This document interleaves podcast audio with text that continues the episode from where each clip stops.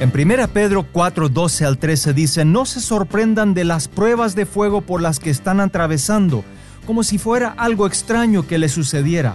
En cambio, alégrense mucho. Bienvenido al podcast de Venga tu Reino Hoy, en la voz de Arnold Enns.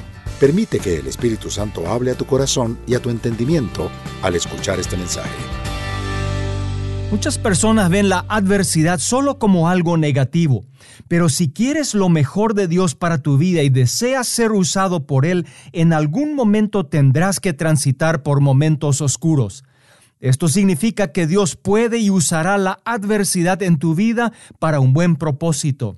Sabes, Dios ha diseñado la adversidad independientemente de su origen para que se convierta en un punto de inflexión a partir del cual tú puedas dar mayores saltos hacia adelante en tu crecimiento espiritual. Y hay tres principios que podemos aprender cuando nos enfrentamos a la adversidad en momentos oscuros. En primer lugar, moldea y fortalece nuestro carácter. No estaremos adecuadamente equipados para el servicio hasta que experimentemos adversidades. En Santiago 1, 2 al 3 dice, Tened por sumo gozo cuando os halléis en diversas pruebas, sabiendo que la prueba de vuestra fe produce paciencia. Dios usa las pruebas y la adversidad para moldearnos y fortalecer nuestro carácter. Y Dios no nos guiará a través de momentos oscuros sin un propósito específico. En segundo lugar, crea dependencia de Dios. La adversidad muchas veces viene en las áreas donde nos sentimos más seguros y Dios quiere quebrantar la idea de que seamos autosuficientes. Dios quiere que dependamos única y totalmente de Él. En 2 Corintios 12, 10 dice, por lo cual, por amor a Cristo me gozo en las debilidades, en afrentas, en necesidades, en persecuciones, en angustias, porque cuando yo soy débil, entonces soy fuerte.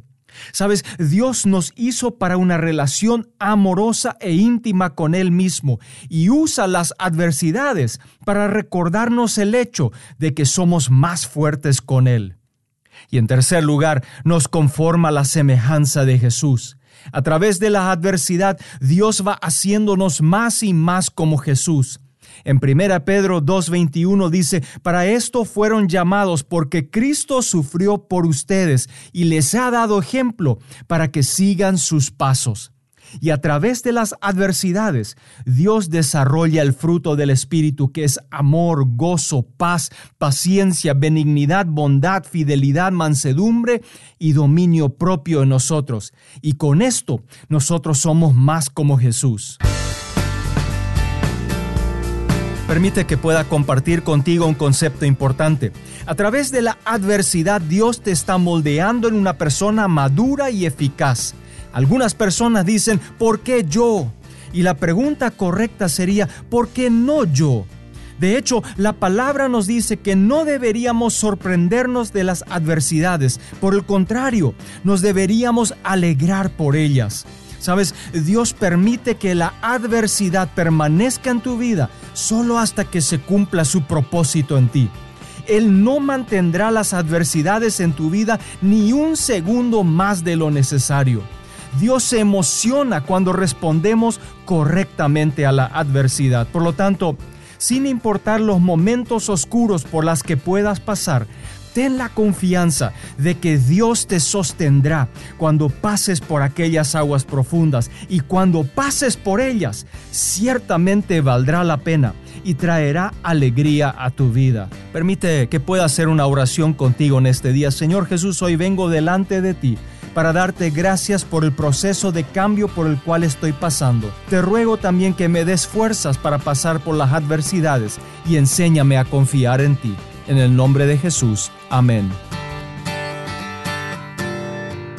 Acabas de escuchar otra edición de Venga tu reino hoy, donde Arnold Enns presentó algunos principios que le ayudarán a ser un agente de cambio socioespiritual en su comunidad. Para leer artículos o recibir más enseñanzas, visite la página web www.vengaturreinohoy.com o búscalo en las redes sociales.